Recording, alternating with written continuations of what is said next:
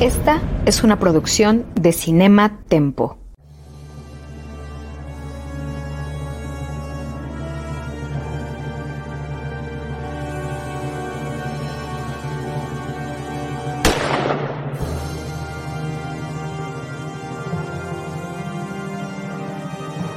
Desde 1962, solo un nombre ha definido la acción, la adrenalina y el espionaje en el cine. Esto es James Bond, una misión a la vez. Acompaña a Carlos Gómez Iniesta, Iván Morales y Charlie del Río en esta nueva y emocionante aventura en Cinema, Tempo y en Cine Premier. Comenzamos. Qué gusto saludarles, soy Charlie del Río, me acompañan Iván Morales y Carlos Gómez Iniesta en esta tercera misión en torno al personaje de James Bond cinematográfico, la tercera misión desde el origen del personaje en estas cintas protagonizadas por Sean Connery. ¿Cómo están, Ivanovich? ¿Cómo estás, Tocayo Carlos Gómez Iniesta? Muy bien, emocionado. Yo también. De, hablar de esta, este, esta padre, ¿ya la vieron? Sí, ¿cuál? ¿Cuál? cuál? Es, una, es, una, especie de requisito que tenemos. a ver, lo chistoso es que todos ya las hemos visto, la hemos visto más de una vez a lo largo de nuestras vidas, pero siempre está esta emoción de verla en el presente, en este 2021, y creo que cada que las vemos, pues obviamente dependiendo del contexto, las vemos distintas, pero lo que yo estaba recordando, Tocayo Carlos Gómez, ahora que, que veía Goldfinger es, porque ya ahorita la tercera desde el inicio de la saga, esta emoción de verlas todas así, de que tú lo viviste hace unos cuantos meses que decidiste, me voy a echar todas. ¿Una al día, cayó? Pandemia, pandemia. Pues, pandemia, sí, de sí locuras que traté una al día, sí, pero no, no se cumplió tan, tan bien, pero sí, más o menos.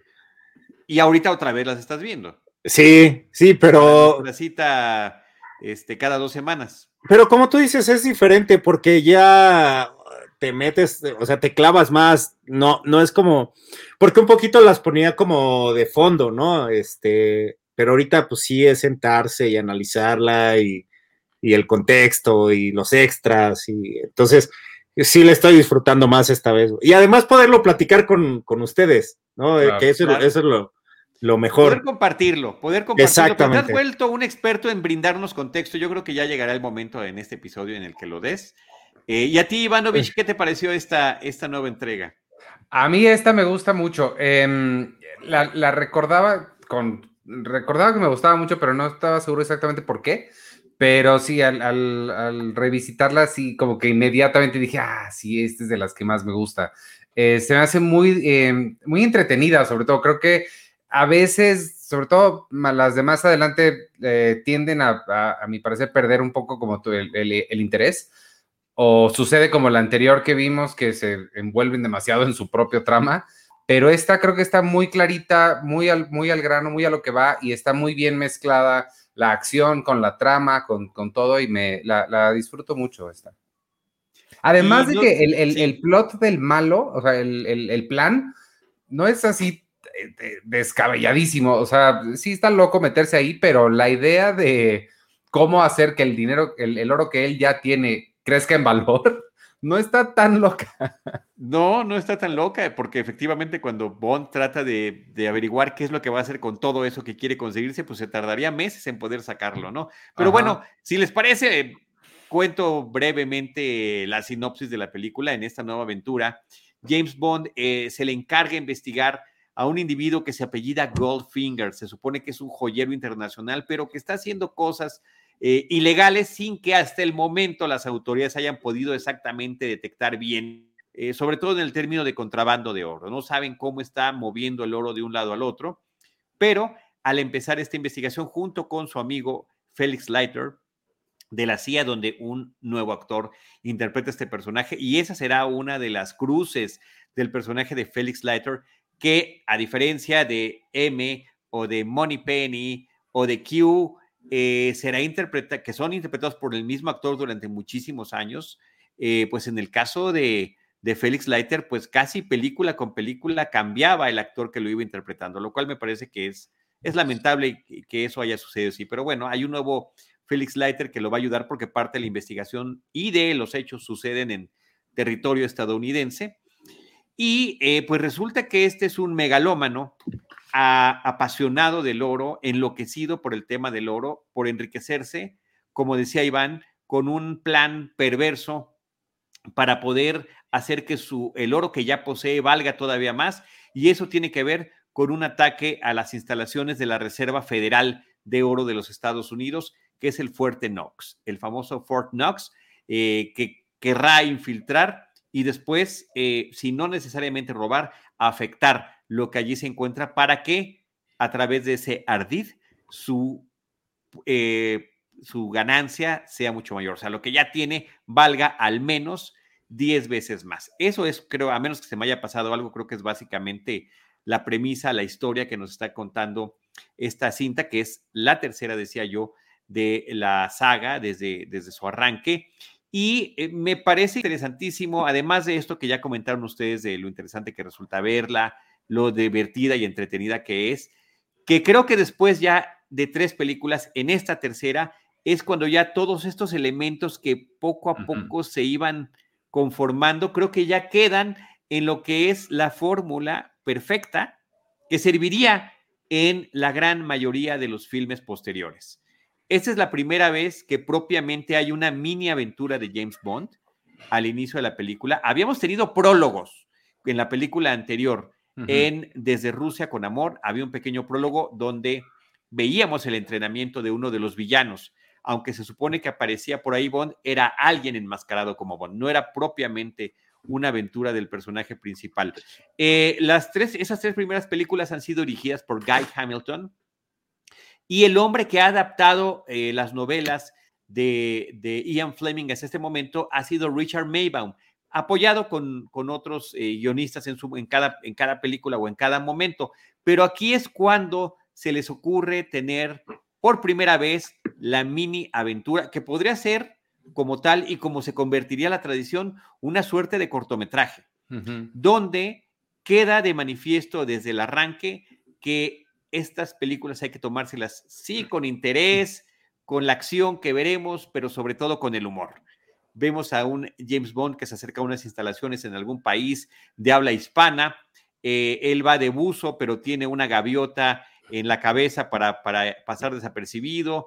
Después, cuando se quita el traje de buzo, resulta que trae perfectamente puesto un smoking blanco eh, y demás. habrá explosiones, habrá peleas, habrá seducción. O sea, es una mini película de James Bond eh, que me parece queda, queda, queda muy claro cuál es el tono que ya ha tenido, pero que seguirá teniendo, creo, donde creo que ahora se le pone un énfasis mayor en el sentido del humor, donde las frases corresponden a la propia acción, ¿no? Electrocute a alguien y dice, oh, shocking, ¿no? o está en el tema de la seducción, pero al mismo tiempo, pues resulta que puede ser también una, una persona no grata con quien él esté entablando este tipo de relación física. Y también el tema con sus aliados y por supuesto el escape que tendrá que haber al final de cada de estas mini aventuras. Eso y, se, te, bueno, no sé si se te olvidó o no, no lo mencionaste, los créditos que empiezan con otra proyección sobre cuerpos, que como sabemos a mí me gusta mucho. Claro que es, de eso, lo que viene después, ¿no? La secuencia de créditos, porque esto es antes de los créditos. Bueno, ah, claro, primero empieza. Sí, sí, sí, sí, tienes razón. Primero empieza lo que es ya la clásica toma del cañón, donde este hombre que todavía no es Sean Connery, es un doble de cuerpo con el sombrero, apunta hacia la pistola, dispara y vemos cómo se pierde esta, esta mirilla hasta que empieza la mini aventura o el prólogo. Después ya viene la secuencia de créditos y efectivamente ahora es en un cuerpo femenino completamente dorado, donde vemos la proyección de estas imágenes que están contemplando no solamente cosas que veremos, sino también de las películas pasadas, que me parece también como interesante que esté reconociéndose a sí mismo eh, la película en ese sentido, ¿no? Dice, ya somos parte, tres películas apenas, ¿eh? Con el afán de que fuera lo que es hasta el momento, una gran franquicia internacional, pero ya decían, somos parte de un mismo universo, aquí están todas, y vamos continuando. Decíamos la vez pasada, ¿no? La muy buena continuidad eh, en cuanto a temas de historia que tenía Doctor No con eh, Desde Rusia con Amor, donde Spectre está involucrado, donde hay una venganza por la que habrá sucedido en la primera película, donde inclusive vemos a una de las mujeres que no tiene nada que ver con la trama de espionaje, pero que había seducido Bond en Inglaterra en Doctor No y se la vuelve a encontrar después en Desde Rusia con Amor. Y así es como estaban conectadas. Aquí me parece que esa conexión les dice, esto ya es más grande de lo, de lo que ustedes estaban pensando.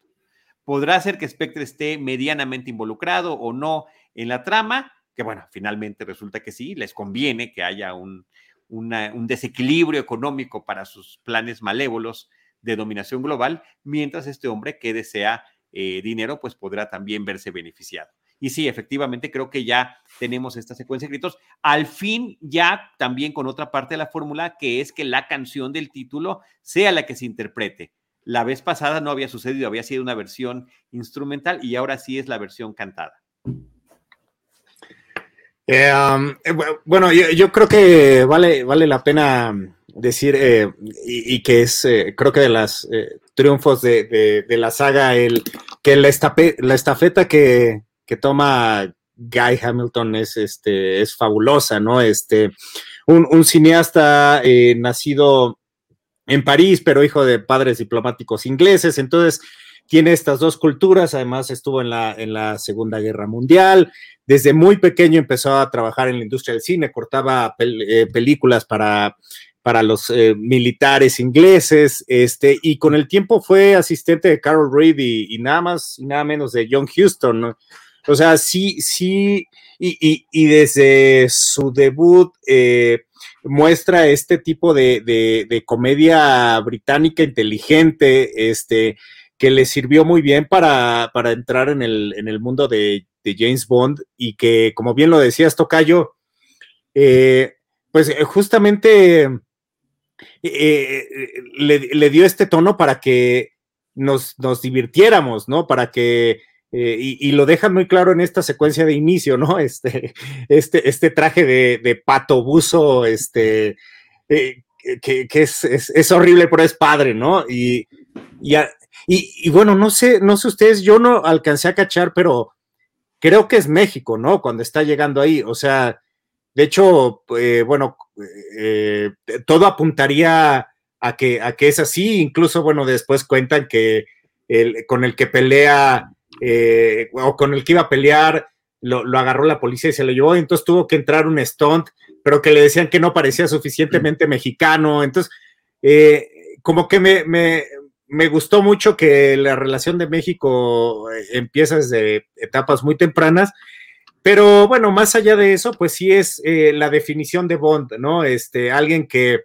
tiene sus gadgets, que eh, no se va a despeinar, este, aun cuando salga del agua, este, se quita el traje y ya está vestido con su smoking. estos detalles muy característicos de pone la bomba, instala todo, eh, a 10 segundos de que vaya a explotar la bomba, pero apaga la luz antes de irse, ¿no?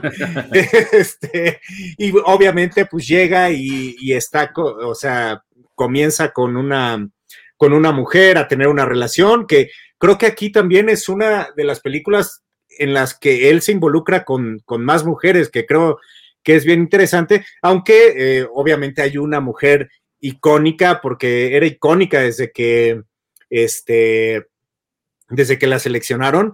Este, pero bueno, Pussy Galore y también, obviamente, eh, Goldfinger. Iba a decir Goldmember, pero bueno, eso, eh, eso, eso, eso, Iván lo sacará más adelante, pero bueno, no, no el Goldmember, pero, o sea, chale, ya me confundí todo. Pero, pero bueno, yo quería hablar de, los, de, estos elementos y de esta estafeta que había tomado Guy, este, que, que dejó estos elementos muy claros eh, para cintas posteriores. Pues a mí lo que, em, eh, lo, primero que, me han, digo, después de, la, de, esta escena, eh, que sí, el pato yo no podía, no, no podía con él, em, incluso más que el traje que trae abajo, el, patito en la cabeza, así dije, ay Dios Sí, sí, eh, es que además yo me lo imagino, o sea, antes de eso, o sea, cómo se preparó para ponerse el patito en la cabeza, o sea, cómo... Sí. Pero interesante, pero chistoso, ¿no? Sí, yo no puedo evitar pensar cómo se preparó, justo el, cómo se preparó, pero ahí sí más con el, el smoking, porque tuvo que pensar, o sea, trae su ropa interior, luego eso, o sea, sí, sí es como mucho, mucha preparación para... Y zapatos, y zapatos, y luego, ¿de dónde saca la flor que se pone en la solapa. Claro, además. Sí, cierto, claro, claro. Además, además, además. Y que es como una gaviota más que un pato, ¿no? Ah, sí, es una, eh, eh, claro, es una gaviota porque las gaviotas están en el mar. Claro, claro. Ah, no me acuerdo qué iba a decir, pero algo iba a decir, padre. Imagínense que dije algo igual de interesante que a lo que ustedes dijeron. este, no dicen qué países, queda como abierto cualquier país latinoamericano. Eh, creo que somos nosotros lo que hacemos esta conexión con México. Ciertamente en el documental que viene en el Blu-ray, que es un documental que recopila eh, entrevistas de hace muchos años, pues el actor, el doble con el que se pelea, que tuvo que ser maquillado como mexicano, así lo describe él, me tuvieron que maquillar como mexicano. Pero ya ves que para mucha gente de habla inglesa, ya sea de Inglaterra o de Estados Unidos, decir mexicano es como cualquiera de Latinoamérica. Sí, exacto. De todas formas, qué bueno que en tu corazoncito dijeras, sí, México una vez más. Em, eh, no, es que también, pues por la onda del petróleo, eh, que, entonces, bueno, ya se va recortando, ¿no? Puede ser Venezuela, puede ser, o sea, como que son eh, los principales y, en ese tiempo había como un boom de eso en, este país. Entonces, creo, creo que por eso nada más. Y, sí, son, son, son más ganas de relacionarlo que realmente, ¿no? Y creo que está padre que, sea nuestro interés que así sea. Que, tengamos esas ganas de que conecte más con, con, nuestra cultura, pero al final de cuentas lo que ha demostrado Bond es ser absolutamente internacional y que apela a gente de todo el mundo, además visitando todo el mundo. Creo que también una de las cosas interesantes que tiene esta película es cómo estamos yendo de Miami a Suiza, regresamos a Londres, volvemos a otro lugar de Estados Unidos y siempre estamos visitando sitios mm, que a Baltimore, eh, resultan ¿no? interesantes, eh, magnánimos por sus por los eh, paisajes que nos están mostrando, pero al mismo tiempo también por los escenarios que nos están mostrando. Y creo que esto se nota desde esa secuencia precréditos, el regreso de Ken Adams en el diseño de producción. Él había sido el diseñador de Doctor No. Ya habíamos platicado que un señor que se llama Stanley Kubrick vio Doctor No y dijo, yo lo quiero para mi próxima película, que es Doctor Strange Love, entonces por eso no pudo estar en Desde Rusia con Amor Ken Adams, pero regresa para esta y este lugar donde prende la luz y la apaga para poner la bomba, la la prende y después la, claro, la paga cuando se va. Eh, ya se notan este tipo de escenarios que además los iremos viendo a lo largo de toda la película. Eh, oye, sí. Eh, no, nada, es que lo, que quería decir, Tocayo, es que también esta película se ve que ya están muy confiados todos en lo que están haciendo, ¿no? Este, desde el inicio de, de la, la secuencia después de los créditos, esta esta secuencia que, vemos la cámara eh, llegando hacia el hotel, que ahorita la pensamos y es muy fácil hacerla, o es más fácil hacerla eh, con un, este, ¿qué pasó? Algo se cayó por ahí. Este, con es más fácil con un dron, pero eh, pensemos que estaban haciéndola con un helicóptero y que los extras estaban también coordinados para que cuando llegara la cámara se aventara este, el clavado y después de ahí viene, eh, bueno, de, ahí creo que eso es, empezamos a ver el tamaño de producción que es. Y luego también eh, es, es maravillosa también esa secuencia en cuanto a edición, porque se avienta el clavado, pero se corta hacia una cámara submarina, un plano secuencia a unos patinadores, o sea, es, es algo eh, que, que, de entrada técnicamente ya se ven ellos con lana y, muy confiados de ellos mismos. Y con mucha sofisticación para poder tener que armar todo lo que estaban preparando, efectivamente, eh, aunque sea una serie de tomas distintas, como dices tú, una toma de helicóptero, una toma submarina, un plano secuencia a ras de tierra, a final de cuentas planearlo y armarlo todo para darle una misma continuidad me parece interesantísimo, hasta llegar a un Bond que está plácidamente tomando un masaje que me parece que eso es lo mejor de todo. Después de su aventura, él está creyendo que está tomando algún tipo de vacaciones, pero bueno, a través de su amigo de la CIA resultará que, recibe el aviso de que tiene una misión. Y es justamente aquí estamos viendo en imágenes para que nos vean en, tanto en YouTube como en Facebook. Y ahora por primera vez en el canal de TikTok de Cine Premier, el programa en vivo, a este individuo que es Auric Goldfinger, interpretado por el actor eh, Gerd Fropp, un actor alemán europeo que eh, contrataron para este papel. Eh, les parecía que físicamente daba perfectamente el personaje que ellos querían y su sorpresa, se, la primera sorpresa que se dio el director fue que pues apenas había unas cuantas palabras de inglés. Sí. tuvieron que recurrir al doblaje para poder eh, completar la película, pero creo que queda muy bien. Yo, yo, la verdad no lo había notado, no lo había percibido que estaba. De acuerdo, Tocayo, de acuerdo. O sea, si no, si no es el documental, creo que. Mm, o sea, entonces las gesticulaciones las hizo muy bien. Eh, también, muy bien. Y, el, el, lip syncing también lo hicieron, me parece que, que perfectamente bien. No como Úrsula Anders en la pasada, que sí se le nota la. Exacto, que sí se le notaba cuando le estaban doblando, así es. Y aquí, pues, es un personaje que está hablando toda la película. Es un personaje que se la, pasa, se la, pasa, explicando sus planes a todo el mundo. Sí, mira, mira es, eh, eh, hay la segunda mujer con la que tiene alguna relación eh, Bond, Dink, este, que, que, se olvida rápidamente, ¿no? O sea, llega Félix, le dice, ya no estás de vacaciones, y no sabemos nada más de, de Dink. Sí, pero ya habían pasado, no, no habían pasado ni 10 minutos y ya había tenido dos. sí, sí. Dos encuentros cercanos. Y, va por la tercera. Atractivas. En la misma secuencia, ¿no? Oigan, ahorita que este, me, tuve que levantar un segundo, no sé si hablaron de el, la pantalla, bueno, la, proyección que tiene ah, atrás. Interesante. Este, no, hablamos. Ah, no, no, no, vas, vas, vas, vas, Ivanovich, vas. Que sí es, es, es, muy notorio que este tipo de trucos pues, se usan hasta el día de hoy, ¿no? Para fingir que una persona está donde no está. De hecho, en el otro eh, eh, podcast que hacemos de Seinfeld también lo han hecho ahí, que fingen estar en un lugar cuando claramente no están.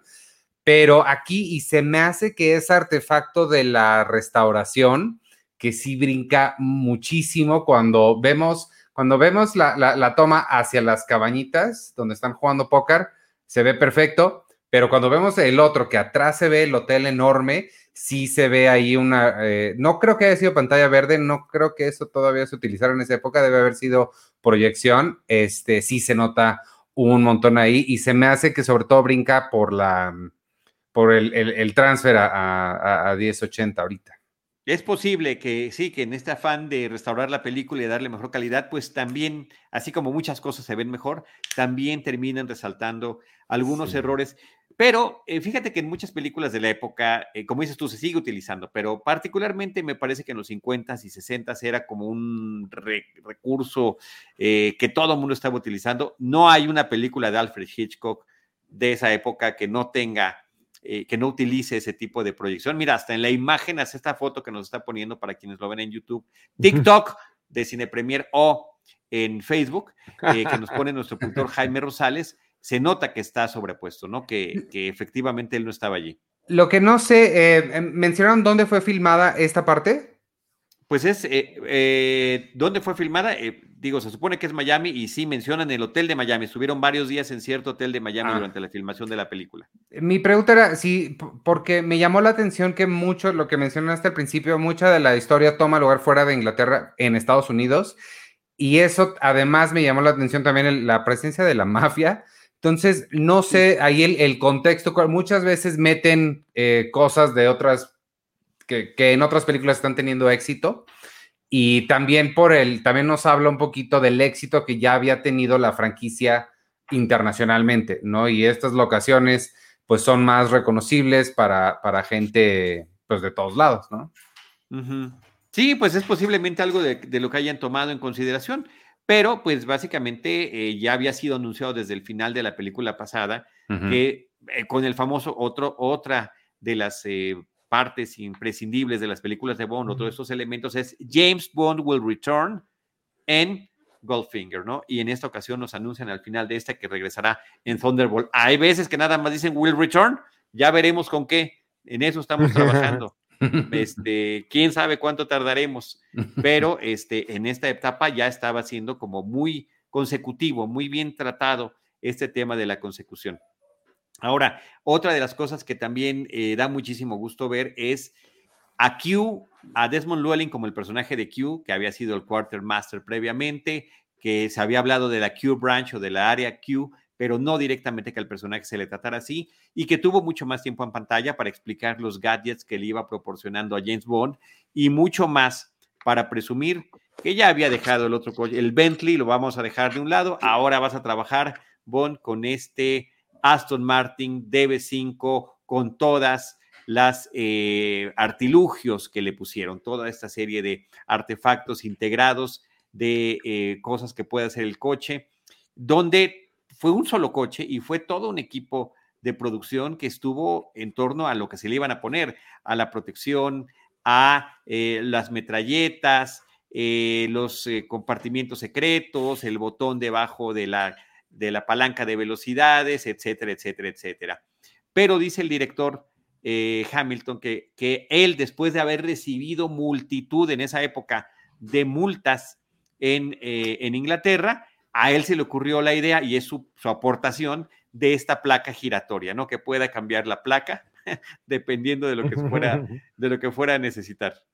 Definitivamente uno de los personajes que se van a quedar con, James Bond y en la historia del cine incluso este, toda la vida, ¿no? Y, y sí, justamente eh, me imagino ahora sí para, para la época eh, ese coche ha de haber sido eh, totalmente trascendental y, muestra de, la tecnología del, hombre, ¿no? Este, en, esta época de viajes espaciales, pues tener un coche que no lo muestran en la película, pero que tiene teléfono, que tiene este, eh, la, eyección, que, además este, se hacen bromas en, las, en las últimas películas incluso, ¿no? Este, pero que puede echar humo, aceite, eh, metralletas, este, ponchar las llantas. Em, pues estamos viendo aquí el nacimiento del, auto increíble, ¿no? Este, 30 años antes, 20 años antes. Entonces, eh, pero definitivamente es el, el, coche con el que se le relacionará ya toda la vida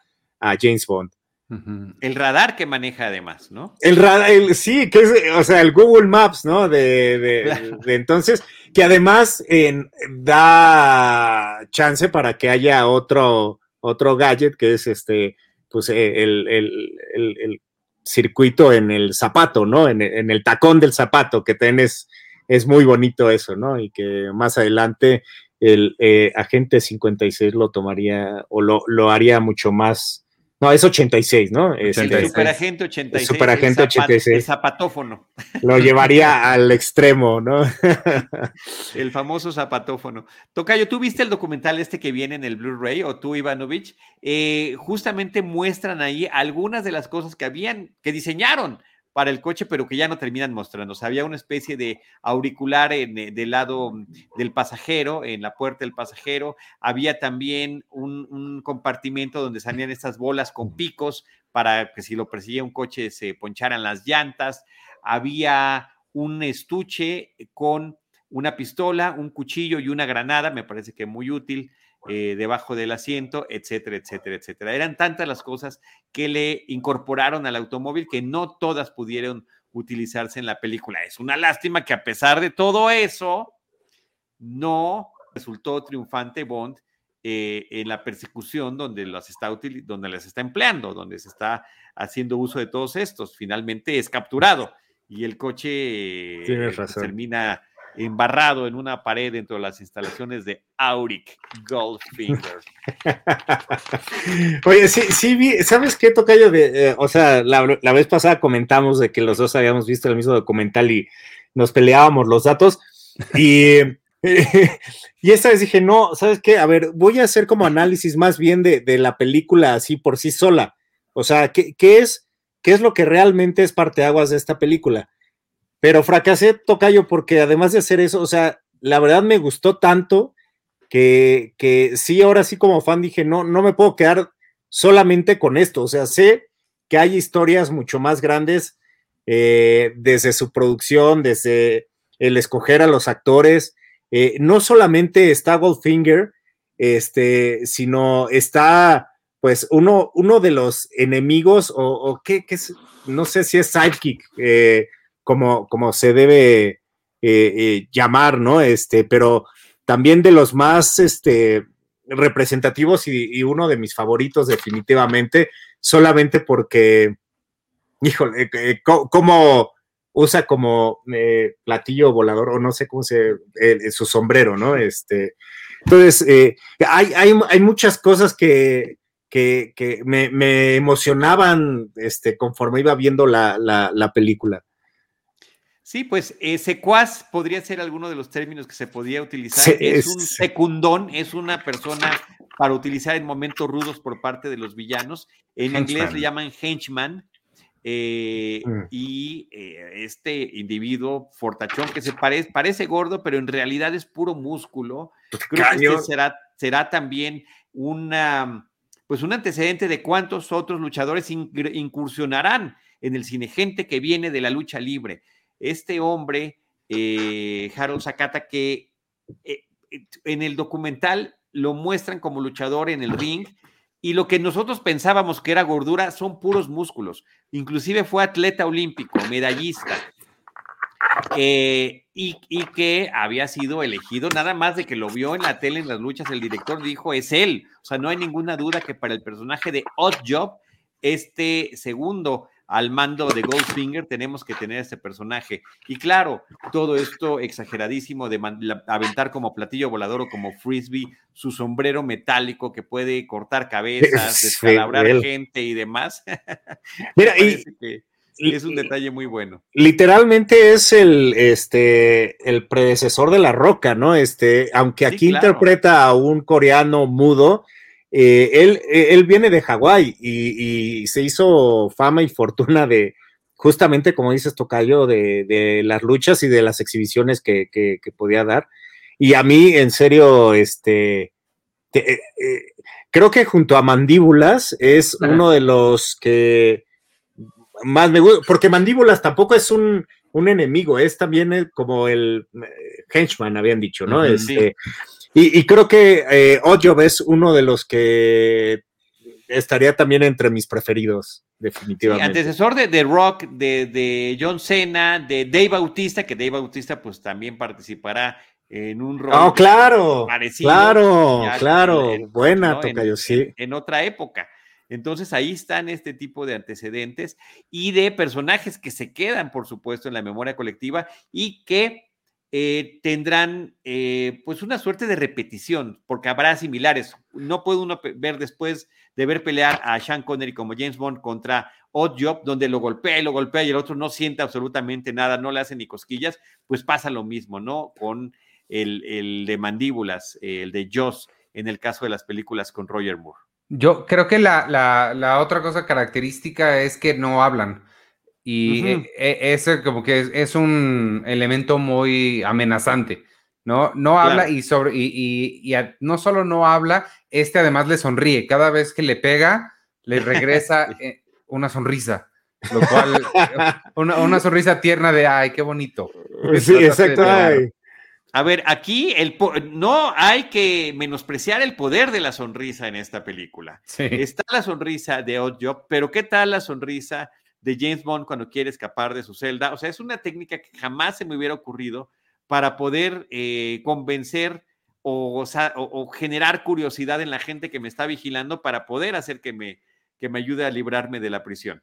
Y pues la sonrisa, ahí estará la otra gran sonrisa del personaje de Pussy Galore, interpretado por Blackman, cuando aparece por primera vez después de que despierta James Bond de haber estado sedado y dice, debo estar soñando al ver una mujer increíblemente hermosa enfrente de él, pero que además le está apuntando y que le dice muy claramente que ella es eh, incapaz de ser eh, seducida, que no, todo lo que él pueda hacer al respecto. Es inmune. Pues, no, es inmune, ah, esa es la palabra que utiliza, soy inmune a, cualquier encanto que pretenda usar contra ella.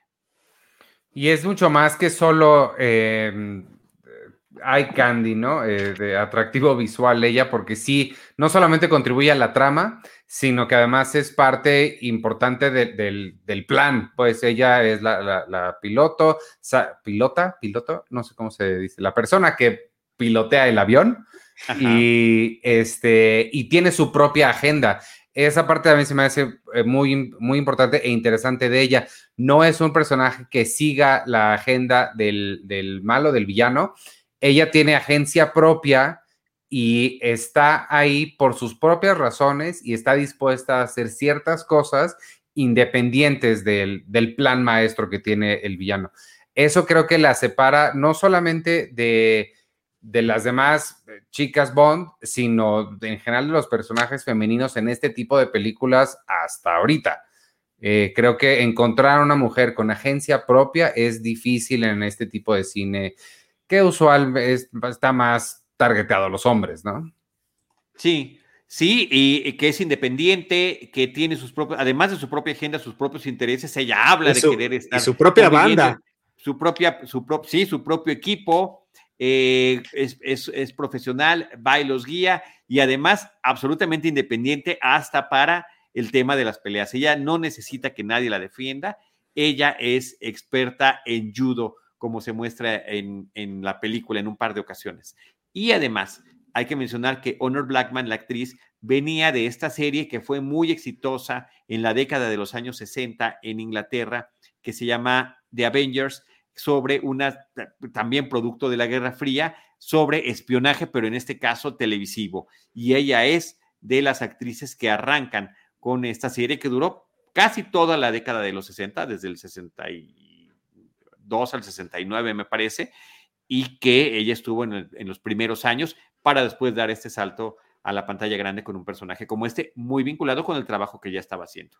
Oye, eh, te, robaré uno de los datos, eh, eh, Tocayazo, pero creo que es bonito cuando comentan que este Pussy Galore en, en Norteamérica, en Estados Unidos, se tuvo que llamar Kitty Galore porque era un escándalo y este, y entonces ella, eh, eh, a propósito, eh, cuando le hacían preguntas sobre Kitty Galore, decía, ah, te refieres a Pussy Galore, ¿no? Este, entonces, y, y, sí, y hay, hay, una parte también muy bonita y este, que en la premier a ella le hicieron una joya de no sé cuántos millones de, de libras, que, que, incluso tuvo que estar rodeada de, de, de gente para cuidarlo, que era un, un dedo de, oro este, que se llevó a la, a la premier, este, y que pues tenía que lucirlo justamente por el título de la película, ¿no? Goldfinger. ¿Qué dedo era? El chiquito, no sé. Eh, Meñique. este. Oiga, pero, pero creo que está interesante eh, eh, hacer un recuento así rapidísimo de, las mujeres que pasan en esta, en esta película, porque, bueno, es, es la, no dicen su nombre, pero la, secuencia de inicio. Luego está Dean, que es que decías, Tocayo, que le está dando masaje. Luego está este Jill, que es. Jill Masterson. Jill Masterson, gracias, Tocayo. Este que, pues es también un ícono, un ícono desde el póster hasta toda la historia también de James Bond, ¿no? Este, que eh, lamentablemente muere asfixiada, o bueno, no sé si se dice asfixiada, pero eh, la llenan de oro eh, y este, pues por no poder transpirar, fallece y vemos que también hay un tributo de eso en este, en Quantum of Solas. Pero esta, esta imagen se quedará con nosotros también eh, para siempre, como el, como el Aston Martin, ¿no? Este, y es, es, eh, es una pena que haya eh, muerto, porque ella le hace decir a James Bond una de las frases que más me gustaron de esta película, que es este algo, algo así parafraseando de tomar champán caliente es tan malo como, no, es, sí, es tan malo como ir a, oír a los Beatles con, eh, con tapones en los oídos, más o menos así. Este, que, al mismo tiempo entonces pensemos que este, los Beatles estaban justamente en el apogeo de su carrera o de los inicios de su carrera, carrera. entonces, eh, eh, pues bueno, se me hace triste, pero la muerte de, de, Jill, pues este, sí, eh, trascendió totalmente, ¿no? Y luego viene este Tilly, y luego viene, pues, eh, o sea, que conocemos que su hermana es quien quiere matar a, a, Goldfinger porque quiere vengar a, su hermana, ¿no? Entonces, y luego ya conocemos a Pussy Galore y también conocemos también ahí, a, bueno, al equipo de eh, Pussy, es el circo de Pussy Galore. el circo de Pussy Galore. Y también la, la zafata que eh, también, este, pues bueno, tiene un, este, eh, un leve coqueteo ahí, Melee se llama. Entonces, como les decía, creo que es una de las películas donde todo se llevó al extremo eh, y que, eh, pues justamente una de las cosas, se llevó al extremo positivo, digamos, o sea, ya las bases sentadas, ya eh, ah, quieren ver más de esto, pues bueno, tomen esto, ¿no? Y, justamente creo que también una de las cosas interesantes es los efectos especiales de esta película, ya uno los nombró Iván, pero también, por ejemplo, cuando se muere Goldfinger y que sale eh, eh, disparado por eh, la ventanilla del avión. todo eso son cosas que mm, pensemos que no se habían visto en esos tiempos y que a la postre pues, le daría un Oscar a mejor efectos especiales a esta película. Entonces, este, creo que además de la trascendencia, hay cosas técnicas que vale la pena estar mencionando en este momento. El láser también se me hace que el, láser, no, era muy, no, era muy común. Y lo que a mí me gustó mucho del láser es que podría ser muy gratuito, nada más tener, como, como muchas de las armas que tiene el, carro, que o no usa o usa de una manera que no era necesario o lo usa para nada. Eh, me gusta que tiene el láser y que como que fue un, pensamiento al margen, matarlo con es matar a James Bond con el láser, pero el láser realmente es para meterse a la, la cosa esta de Fort Knox. Eso me gustó mucho, que tiene un uso real dentro del plan del, villano que va más allá de deshacerse de James Bond. Em, porque algo que me gustó de eso, nada más para regresar rapidísimo a Goldfinger, es que no la trae contra James Bond particularmente. James Bond es un estorbo en su camino para lo que él quiere. Ese me gustó mucho. La dinámica también es diferente a las películas que hemos visto, al menos hasta ahora. Pero sí, lo del, lo del láser está padre. que saca el dato ahí, tocayazo. No, no, échatelo, échatelo. Oh, tú, tú. No, es que no sé cuál dato te refieres. Ah, bueno, no, que, que, bueno, en el, en el documental dicen que eh, es la primera vez que se usó un láser en, en la, en el cine. Oh. Eh, sí, o sea, nosotros que, Metropolis no tiene. ah, bueno, eso no es láser, supongo, claro. o sea, sí, yo también dije, y todas las de clavillazo y el SAT, o sea, todas las invasiones del cine mexicano de extraterrestre.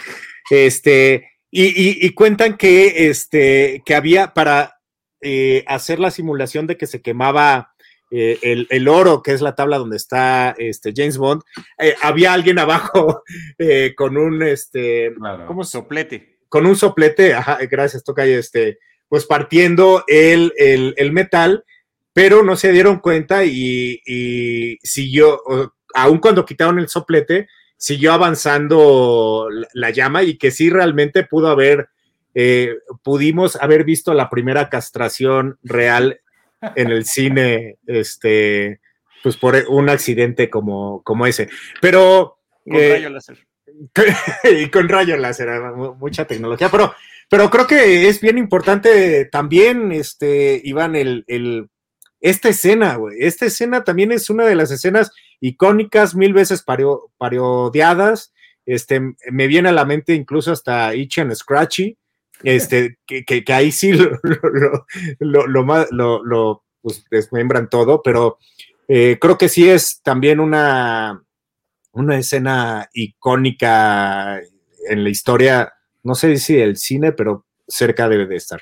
Y la frase, nos da una de las frases más icónicas, y lo mismo, no solo de James Bond, sino de el, cine moderno de acción de Hollywood. Mira, gracias, James. Sí, es la, mismita de, de Itchy and Scratchy. La frase que es no, eh, no, Mr. Bond, I expect you to die, ¿no? Sí, ah, porque, bueno, primero le dice, ¿quieres, esto es, me lo hacen para que hable? No, señor Bond, lo hago para que muera, ¿no? Sí. Con, eh, con el clásico acento de Sean Connery de, ¿Do you expect me to talk? No, Mr. Bond, I expect you to die. Cierto. que es verdaderamente sensacional. La otra frase que se nos pasó a mencionar también, que es muy importante, es la que dice Q, cuando le está mostrando las cosas que puede hacer el coche eh, a James Bond y le dice, y con este botón el techo sale eh, este, volando para poder hacer que haya una eyección del asiento del pasajero. Dice, you must be kidding, ¿no? Debe estar, estar bromeando. Bond, nunca bromeo sobre mi trabajo, ¿no? Y el, la intención con la que le dan, eh, que le da Desmond Llewellyn, que fue la indicación del director, lo tienes que decir con absoluta certeza. Y aquí también una de las cosas que le tuvieron que explicar a Desmond Llewellyn era que a él no le cae bien James Bond. Oye, pero es que es el mero, mero de la... No, o sea, olvídate de eso. Tú eres muy celoso, tu personaje es muy celoso de todo lo que hace con mucho ingenio para que el otro vaya y lo destruya. O no lo utilice bien, o no lo devuelva, o lo devuelve en malas condiciones. Entonces tienes que adoptar esa, esa pose defensiva de tu trabajo, de tu ingenio y de la gente que está contigo. Y al final de cuentas termina siendo la gran característica. Sí, claro, es un aliado, están trabajando juntos, pero siempre va esa especie de celo sobre, oye, pues estoy dando mis juguetes, pero ¿qué también los vas a utilizar? A ver si los regresas en una pieza. Exacto. que por supuesto ya sabemos que jamás, eh, nunca va a suceder. Entonces, insisto, insisto, todos los elementos están, están allí. La canción de Shirley Bassey, que también me parece que es la que pone la marca, es, eh, o sea, cualquier otra canción que se vaya a hacer para una película de James Bond aún en este siglo, aún en estas nuevas décadas, tienes que referirte a final de cuentas a esa y ver qué le quitas o no, si la haces o no, pero muchas de las canciones posteriores han sido una suerte de versión o de homenaje o de estilo que se crea a partir de este tema musical eh, que interpreta ella y también está pues la eh, anécdota cierta o falsa, quién sabe, es como, como demasiado increíble que cuando graba la versión final, ya con la proyección de los créditos, para que ella vea en qué momento debe decir las palabras e ir, alargando o acortando la canción de acuerdo a las imágenes, pues resulta que al final eh, seguían las imágenes avanzando y ella estaba, no, y que casi se desmaya con, con ese, ese falsete final de la rola. Oye, y, Rola que eh, en, el, en el conteo de la American Film Institute, eh, cuando se cumplían los 100 años de la cinematografía americana, quedó en, la, en el lugar 53 de las películas, eh, digo, de las canciones clásicas del cine. entonces, sí, justamente, pues este, creo que de ahí vienen, pues, tratar de superar a, a esa canción, eh, unas con mejor suerte que otras, ¿no? De que eso ya lo nos hemos peleado por esos temas. Así es, así es, ya los hemos estado discutiendo. Pero este sí, que creo que eh, la suma de todos estos, todos estos elementos que, que aporta la película eh, pues fueron sin igual. Había más presupuesto, había más posibilidad de hacer más eh, sets más grandiosos. Toda esta guarida de Goldfinger, donde todo se mueve, ¿no? Su tienda de billar se convierte en una mesa de control, em, las paredes se convierten en proyectores, eh, todo gira, se abren puertas para sacar maquetas gigantes y poder revelar ante sus socios mafiosos estadounidenses con los que establece contacto para que cada uno le consiga alguna de las partes importantes de su plan, pues es también, suena absurdo, ridículo y demás, pero termina siendo majestuoso e icónico también porque es, son ciertas cosas que veremos una y otra vez, no solamente en la saga de Bond, sino en muchas otras películas de espionaje. A, mí me encantó la transformación de esta, de esta habitación. sí, no pude evitar pensar que es, era muy innecesario tantas cosas que tenían porque realmente no sirvieron de mucho, pero o sea, eran como apoyos visuales, pero demasiado. El, PowerPoint de los 60. Pero me gustó mucho la transformación, este, y la creo que lo que más me gustó es cuando vamos abajo, que vemos a, Bond asomándose por la, por Me gustó mucho ver el backstage de esto, porque eh, es, un, es una idea similar a cómo se prepara él para ponerse el traje encima del traje y demás. Es también esto, como que hay atrás de todas estas construcciones que tienen. Me gustó ver pues que ahí están las... las que hay una cosas maquinaria. hidráulicas que mueven todo. Un poquito esperaba ver a cinco changos ahí jalándole para cuando él gire el botón se mueva la cosa y todo, pero, pero me gustó mucho eso, me, me- Y, está padre. eh, y está padre esta, esta, eh, esta toma en donde se- es- creo que es un close-up y eh, entran como al, al fuerte y están los ojos de James Bond Sí. y ya te das cuenta que realmente él está abajo, ¿no?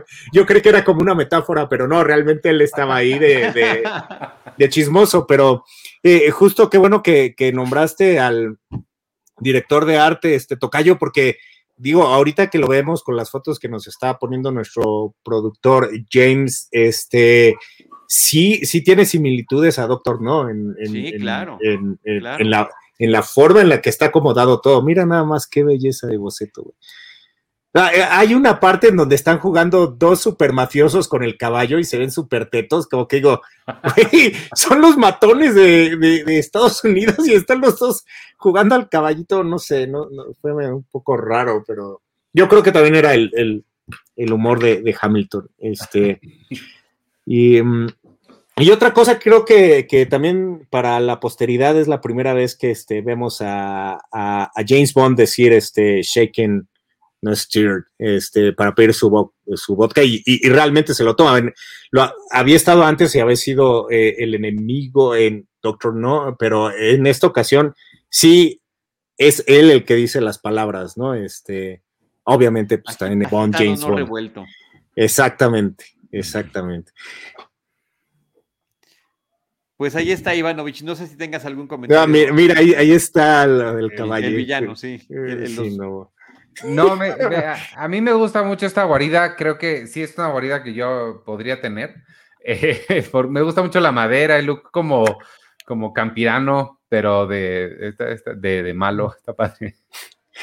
Eh, También lo que me llamó la atención es, de, ah, vamos a volar a Baltimore, ah, y bueno, este, y ya llegan ahí a, a- a Kentucky, y obviamente teníamos que ver al coronel Sanders y un Kentucky Fried Chicken, Ah, claro. y los dos, los dos policías enfrente del Kentucky, o sea, como que siento que eh, la primera misión toda gringa de James Bond también es un poquito de burla a su cultura. A estos mafiosos son totalmente de burla, tienen que ser, porque además los ponen como que to- todos rudos, pero como que una vez que se enfrentan a un villano de verdad, ya no son tan, tan rudos todos. Sí, yo sí lo noté muy burlón hacia, hacia todas las cosas de mafia y demás. Oye, pero Ahora, también, ah, da- dale, Sí, no, tocayo, no. dale. El, el Kentucky Fried Chicken, ¿no se les antojó entrar a ese Kentucky Fried. Chicken? Verlo de Yo- yo todavía tengo-? Sí, todavía tengo antojo de pedir una cubeta, la verdad. Oye, no, pero eh, ahora hablemos del ejército de Estados Unidos, ¿no? También, este, o sea, me imagino que haber sido muy divertido, este, pues, eh, haber filmado con, con realmente como, pues, con el ejército, pero, o sea, eh, pues también lo, lo muestran un tanto cuanto, pues, inepto, ¿no? Este, los ve, lo, lo- pareciera vencerlos muy, muy rápido y muy fácilmente, que al final, bueno, James Bond gana, pero no, no sé si es precisamente por, por el ejército de Estados Unidos. Sí, sí, totalmente de acuerdo. Bueno, finalmente se ayudan, ¿eh? Porque el tema del, eh, del- de tener que desactivar la bomba tiene que ser gracias a ellos que se puede infiltrar un experto que sí sepa.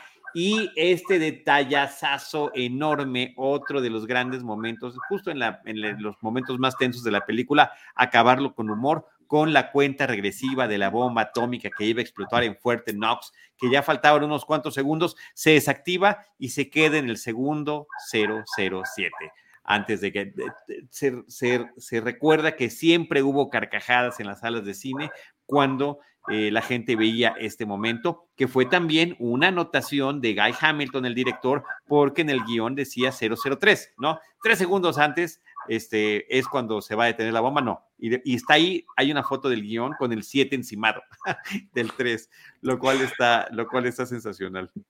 Mira qué belleza. Y entonces son una serie de... Está llena de detalles este tipo de películas, de todo lo que finalmente tuvo que pasar para que se llevara a cabo y que pudiera funcionar. Me encanta también todas las secuencias europeas donde estamos viendo los chalets, estamos viendo los paisajes, estamos viendo estas clásicas eh, y sinuosas carreteras. Y también esta escena cuando eh, una de las hermanas Masterson está apuntando el rifle, aparentemente queriendo darle a Bond, pero en la perspectiva en lo que lo estamos viendo, se suponía que ella le quería dar a Auric Goldfinger, ¿no? De cualquier manera, cualquiera que haya sido el objetivo, pues tuvo mala puntería. No, pero qué bueno que mencionas esa, porque yo lo tenía aquí apuntado en mis notas. Este, además es eh, también técnicamente es muy bonita porque son tres planos eh, en, la, en, la escena, ¿no? Eh, esos detalles de fotografía para mí fueron fabulosos. Y bueno, ella, ella también no tiene un destino muy bueno, este, gracias al señor Jinx, este, digo, al señor este... Mm, no, eh, que, que le, le, avientan también el, el, sombrero, eh, este... Sí, gracias, gracias, Cam. Este, y, y qué, qué, destino tan, tan malo para, pues, para las dos hermanas. Sí, pero también te muestra este, esta situación de el peligro que corren eh, estas mujeres que te terminan teniendo un acercamiento con el personaje principal. A no, no, no a todos ni todas les puede ir bien. La, otra que yo destacaría, eh, regresando a Odd Job, es la forma en la que Bond le gana y, es algo que veremos mucho, le gana con la cabeza, con, eh, con, el, con la mente, pues, ajá, con el ingenio. Que, y, y, eso se me hizo muy padre, porque si Fuerza Bruta vimos claramente que nunca le iba a ganar, pero se le ocurre que, claro, esta cosa es de metal y lo, lo electrocuta. Ese, ese detalle creo que también es muy de, de, notar. Bueno, y el detalle de la filmación es que efectivamente había calor y electricidad real sobre eh, esas eh, rejas donde estaba el sombrero de Odd Job y que el actor sí se lastimó las manos, sí se quemó porque el, el director no gritó corte cuando veía que estaba en este momento de la electrocución. Y, él dice el otro, pues no me han dicho corte, pues yo no me suelto. Mm. Y este, Profesionalismo. por, eso, es que dura, sí, se vio muy profesional en ese sentido. O sea, los riesgos eran reales en este tipo de, escenas, porque ya la escena cuando finalmente se suelta ya es posterior, ya es otra toma distinta y es cuando el personaje ya finalmente cae. Deberíamos de hacer un, programa solamente de accidentes de James Bond, este, que la, vez pasada también recopilamos muchos, toque. Sí, sería. sería y, siguen sucediendo, ¿no? Este, en las últimas y siguen sucediendo. Este, algunos lamentables y terribles, pero otros que finalmente suman a la anécdota de cómo eh, pueden salir las cosas. Y, vean ahí el tipo de efectos físicos que únicamente se podían realizar en aquel entonces. Hoy podrían resolverse muchas cosas tal vez con tecnología digital, pero ahí era este ingenio de sets, de gadgets que realmente funcionaran, si no efectivamente a la perfección, bueno, simular que lo están haciendo y este es uno de esos casos. Sí. pues ahí está, yo, no sé si tengan algún dato adicional. E, este, mm, no, no, creo que yo no. Eh, no, este, no, nada más, eh, bueno, se me hizo un poco parecido este, Donald Trump a Goldfinger, o sea, en algún momento, no sé por qué aquí lo anoté, este, obviamente el color del, pelo, pero al final hay, una escena donde trae un saco largo que eh, la verdad se, parece mucho y también aquí eh, esta parte donde le dice que el presidente quiere agradecerte personalmente, James Bond, por habernos salvado pero es muy padre que él prefiere quedarse con Pussy Galore escondidos debajo del parachute. Sí, como no, después de... Esa es una escena eh, epílogo que ya era prácticamente innecesaria, pero era como una especie de cierre para el personaje. Y yo creo que el último dato que habría que mencionar es el, el, fallecimiento de, de, Ian Fleming. Claro. Que ya no, ya no pudo ver esta película terminada. Sí, estoy, estoy de acuerdo. Es, es, importante porque incluso él estuvo en el set, ¿no? Este, en algunas escenas, pero pues bueno, no, no le alcanzó. Sí, pero pudo ver a su personaje convertido en esto, sí, o sea, hubiera estado más triste que ni se entera. Sí, estoy de acuerdo. Y bueno, este, nuestro productor Jaime Rosales dice que ah, mencionamos hace rato Goldmember, eh, que es la parodia que hacen en Austin Powers en torno al, al personaje de Goldfinger y que pues sí, es, es completamente irrisorio, toman todos estos elementos, pero toda la saga de, de, Austin Powers, las tres películas de Austin Powers, toman distintas cosas que vienen acá. Recordemos también cuando desde la primera película sacan, o en la segunda sacan el láser, ¿no? Cierto. En, esta película de, de, los 60 Goldfinger, que estamos platicando, pues sí, hay que hacer toda la explicación y sí, se trata de un láser que es un rayo concentrado que si lo apuntamos puede llegar hasta la luna, pero de cerca puede cortar y pues obviamente se, se dan vuelo en, las películas eh, de, de, Austin Powers con ese tema, ¿no? Y el otro, el, el láser. Y eh, el, otro de los detalles, pues es este típico que ya sucedió desde la primera película. El villano tiene capturado a James Bond. ¿Por qué diablos no lo mata? Mátenlo. ¿Por qué lo dejan vivo? Ahí lo tienes. Agarra la pistola y mátalo, como dice Scott Evil a, su padre. Y, no lo, al final de cuentas, nunca lo pueden realizar. A mí, de, la, de, esta de Goldfinger, lo que me recordó Austin Powers, además del, nombre del, del villano, es eh, lo que Goldfinger quedó en pagarle a los mafiosos fue one million dólares. Lo cual para los 60 pues sí era una suma exorbitante y hoy causa como, ah, pues nada más eso vas a pedir. Exacto. Sí, sí, sí, sí. Formidable. Pues ahí está también de alguna manera Austin Powers y sus villanos eh, y Goldmember son parte de ese legado. De hecho, eh, recordemos que Doctor No mencionaba que era este hijo de personas, padre y madre de diferentes países, ¿no? Al igual que los villanos lo hacen en las películas de Austin Powers. Que son medios hermanos. Como el, como el propio Doctor Evil. Así que bueno, ahí está. Eh, a mí me encantó. Yo quedé fascinado de ver cómo significa, por supuesto que me gustaban, y aquí lo hemos mencionado, las películas anteriores, pero cuando veo que ya todo está redondito, tal y como yo lo recuerdo de mi infancia, porque cuando lo recuerdas, crees que todas ya tenían todos los elementos y no fue así. Hubo un camino para llegar a ellos y ese camino lo hemos recorrido a lo largo de estas tres películas. Sí. Bien dicho, Tocayo, no, no, o sea, ya no hay cereza en el pastel, ahí está. Este, eh, como que vimos eh, o llegamos al mundo ya dando cosas por hecho, pero ver, recorrer el camino junto, digamos, con la humanidad es, es, bonito y es, es, bien interesante, ¿no? Así es, así que bueno, es parte del recorrido que estamos haciendo. Gracias a todos los que nos acompañan a través de Cine Premier, de Cinematempo, de Facebook, de Twitter, de YouTube y a partir de este episodio en vivo en el TikTok, en la cuenta de TikTok de Cine Premier. Carlos Gómez Iniesta, muchísimas gracias. Muchas gracias, siempre un placer y siempre emocionante vernos este, cada 15 días, amigos. Iván Ivanovich Morales. Igual, gracias, eh, estuvo padre, nos vemos en dos semanas.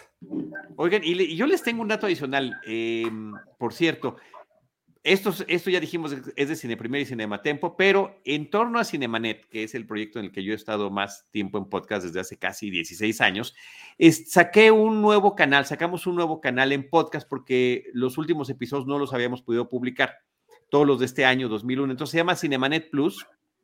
Y en Cinemanet Plus, en podcast, estamos también recuperando los primeros episodios del podcast de, desde el 2005 a la fecha y tanto mi tocayo Carlos Gómez Iniesta como Iván Morales fueron parte fundamental y presencia constante en nuestros episodios. Ya están publicados. Poco a poco en las próximas semanas voy a ir poniendo los links y los voy a mencionar en las redes sociales para que ustedes mismos se escuchen la primera ocasión, las primeras visitas que tuvieron en Cinema, los programas especiales que hacíamos y cómo esto que estamos haciendo ahorita en línea eh, a través de, esa tecnología ya en video, eh, eh, pues lo hemos hecho a lo largo de muchísimo, muchísimo, muchísimo tiempo, ¿no? Ya más de tres lustros.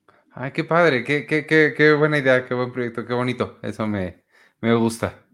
Así es. Y, y, en la descripción de estos episodios, digo, decimos primera visita de Carlos Gómez Iniesta. No, no manches. Cinemanet qué, o qué primera nervios. visita de Iván Morales a Cinemanet. Así que bueno, estén pendientes de Eh, Es sus redes que- sociales para que, para No, que no, nos demos vuelo con eso. no es poco decir, Tocayo, que es, es parte de la historia documentada del cine, este, Cinemanet, eh, o sea, ¿sí? tantos personajes que han pasado, tantos Sí, que ya no están con nosotros, este, entonces. Este trabajo eh, que me imagino que es un poco arqueológico.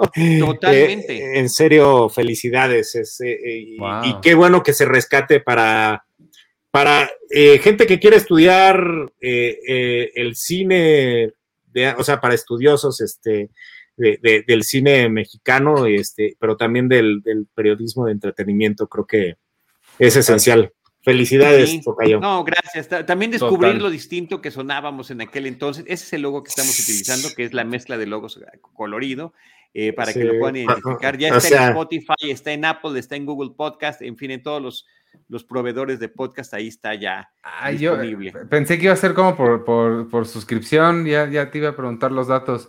No, no, no, Este, está, ahí, está ahí disponible gratuito. Y lo que sí es que no tenemos el registro de la información de cada episodio, entonces hay que escucharlos claro. para poder dar la descripción de lo que se está hablando. Y recuerde, recordemos que así como había episodios temáticos, había episodios donde hacíamos la reseña de varias películas. Roberto hablaba de otras tantas en la cartelera de la, de la, de la Cineteca Nacional, algún invitado que venía a tratar de otro tema. O sea, sí está muy diverso. Pero, pero ¿tienes padre. fechas?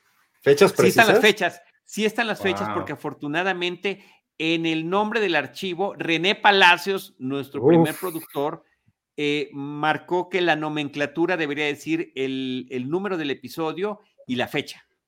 Quiero, Wow. quiero saber, quiero- tengo mucha curiosidad de saber si- en los que salí y las opiniones de ustedes también de películas de, la, de que ya no me acuerdo. Me gustaría volver a verlas. ¿Qué pienso ahorita y luego ver qué pensé en aquella Sí. época? No, seguramente, hijo, ha de, En ha de ser algunas- el chamaco baboso, o sea. No, en algunas hay un, hay un entusiasmo exacerbado. O sea, en la de King Kong de Peter Jackson, bueno, parecía que habíamos visto al ciudadano Kane. Bueno, para ser justos, a mí me sigue gustando esa. Pero... Sí, no, a mí también me No, y- pero me, me parece y, que y venía de algo que nos había emocionado a todos, ¿no? O sea, pero bueno. Por supuesto. No, pero no se vale disculparse, ¿no? No, no, no, no, no. Ahora, hay otras que están también increíbles. Ya saben que Roberto Ortiz siempre ha sido, eh, pues, investigador cinematográfico, un gran cinéfilo, un conocedor de cine internacional, pero eh, escucharlo reseñar Chicken Little es un verdadero deleite impresionante. O sea, son esas joyas que solamente estos episodios del 2000, finales del 2005 y del 2006 nos puede ofrecer. No, y sabes que yo también quiero oír eh, sus análisis de cómo iban vestidas este, las actrices en los Óscares. También eh, siempre eran una, una botana, lo hacía muy bien. Le encantaba, le encantaba a Roberto hacer eso. Y también hay comentarios interesantes que hace, ¿no? Por ejemplo, hay una película previa a la de Match Point eh, con Scarlett Johansson estrenada en México. Y Roberto dice, pues, donde de las únicas cosas buenas de esta película es una actriz que se llama Scarlett Johansson. Hay que seguirle la pista, dice Wow. Roberto Ortiz. Guau. Me parece que son de esos comentarios que 15 años después eh, tienen una relevancia mucho mayor. Oye, nomás, ya así, digo, para cerrar, o no sé si nos tengamos que ir, pero ¿qué- ¿de qué trata el primer Cinemanet, güey? Ah, sí. El primer Cinemanete es variadito. Mira, aquí viene la descripción. Ya está a punto de llegar Jaime Rosales en la, en la, en la pantalla. Dale más. Otros dos, James, otros dos. Ahí vas Munich. a llegar. Ah, uno más. Ahí está. Ahí está. Ahí, ábrela. Café y cigarrillos. Sí, Café y Cigarrillos es el número uno, pero todavía hay un, hay un episodio eh, previo que es el, Ah, sí, El programa piloto. piloto. 22 de el noviembre. cadáver de la 2005. novia. No, bueno, tenías que, tenías que iniciar con Tim Burton, Tocayo. Sí, sí, sí, sí. Ahí sí no. Y eh, también es interesante. Nacidos en el burdel, ese no, ni idea, güey. Old Boy también es de las películas que se están Wow, comentando. muy bien. Em, veníamos nosotros de hacer radio en diferentes eh, proyectos, en diferentes estaciones. Entonces, toda la producción de esos primeros años es totalmente radiofónica. Wow. Eh, cortinillas, cápsulas, eh, presentamos una canción, acabamos con otra canción, o sea, como cosas que ahorita ya no, no, como que ya no quedan. pero eh, sí está padre, está padre descubrirlo. Así que les invito a ustedes, dos, y a todo aquel que nos escuche, a que se eche un clavado por este eh, recuento histórico que estamos teniendo. Qué y padre. sí se está poniendo la fecha de el- la fecha original en la que fue publicado el episodio. Wow, nosotros el de el de Cine Premier empezó justo el año pasado, que fue Eh, cinco años. Entonces, dentro de 10 No manches. publicamos uno, hicimos Charlie y yo en su carro, uno Sí. sobre dónde está Ramona, me llamo Ramona, ella es Ramona, En serio, era- no me acordaba cómo había empezado. con ese. ¿Cómo se llama la Ram- película? Este, ella es Ramona, ¿no? Es la, la película Sí. de Beto Cohen, ¿no? Sí, Este, ella es Ramona, es. que en el, en el pie de página de, en el pie de foto del anuario estadístico le pusieron ella es Ramona. Tampoco te apantalla el séptimo arte. No manches. Escuchen esto. Bienvenido a Cinemanet, la mejor dosis de imágenes auditivas para la apreciación cinematográfica. Las Wow. butacas están listas. Toma tu lugar y acompaña a Carlos del Río y Roberto Ortiz. Wow. Disfruta el cine con todos tus sentidos. Frecuencia cero, la otra radio. Bueno, lo demás ya lo podrán ustedes escuchar. De- ¿Desde Ahí cuándo inauguraste el cine, cine y más cine? ¿Desde el 1? Eh, no, sí, desde el 1, porque ya lo utilizaba en radio. Desde tu programa, sí, me imagino. Desde, el progra- desde radio ya lo estaba utilizando, sí. No- pero tardé en ya hacer, en que fuera la despedida oficial. Pero lo utilizaba en, en- en- desde radio, en, en Asir, en Grupo Asir, cuando estábamos en Sinergis en Asir. Ay, qué padre. Pues qué bueno, felicidades. Pues bueno, era un pequeño detalle que, que les quería comentar. Ya nos alargamos un poquito, gracias a Jaime también por su intervención. Pero, este, insisto, los voy a mantener al tanto de lo que sigamos recuperando por allí. Muy bien. Mira, si me pongo aquí, las patitas de James Bond parece que son mías. Sí. Sí, justo, sí, sí. Yo también lo vi. Qué chido, güey. Ay, ay, ay. Vienes además del color apropiado. Sí. Pues bueno, queridos amigos, con esto nos despedimos otra vez. Carlos Gómez Iniesta, muchas gracias. Iván Morales, eh, Jaime Rosales, muchas gracias. Y Luis Loyola, saludos y gracias por habernos acompañado en este episodio en vivo. Y también a Juan Guillermo eh, GE, que dice que es un gustazo revisar estas películas con sus comentarios. Muchas gracias. Nos vemos en la próxima misión eh, que tendremos, que será Thunderbolt, la cuarta película con Sean Connery. Chan, chan. Adiós.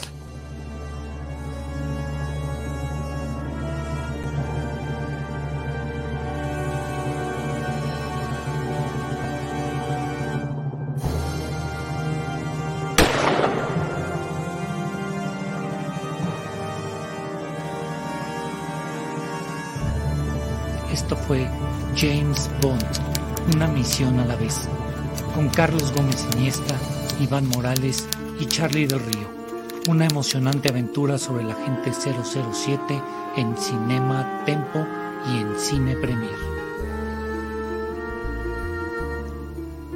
Producción y realización RH Media.